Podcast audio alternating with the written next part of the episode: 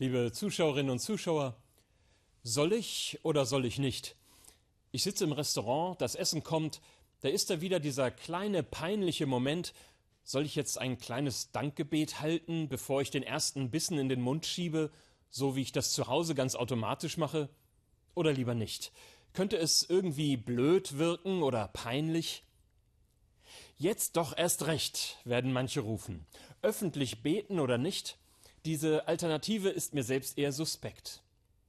Jesus ruft die Menschen im Matthäusevangelium regelrecht dazu auf, hinter verschlossener Tür zu beten und in Formen ihren Glauben zu leben, die die anderen vielleicht kaum mitbekommen.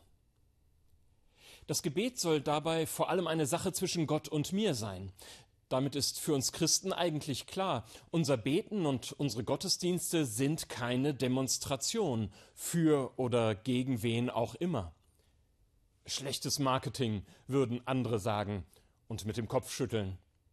Marketing strebt nach Aufmerksamkeit, gerade auch mit Irritationen. Wenn die biblische Überlieferung mit den Worten Jesu zum Gebet im Stillen aufruft, dann ist das auch ein Riegel gegen so ein vorschnelles Marketingdenken.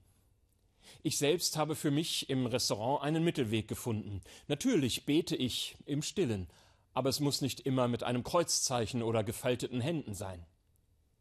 Du Weichei, steh doch als Christ und Priester gefälligst zu deinem Glauben, sagen da manche vielleicht. Da kann ich nur erwidern, keine Sorge, das tue ich. Aber das Gebet eignet sich dafür eben nur bedingt. Im Gegenteil, uns Christen steht es gut zu Gesicht, skeptisch zu beobachten, wo das Gebet instrumentalisiert wird. Es dient häufig bloß der eigenen Imagepflege.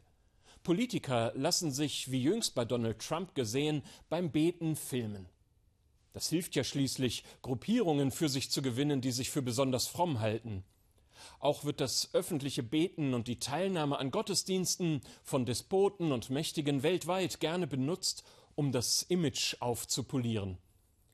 Mit dem Gebet kann es kompliziert sein.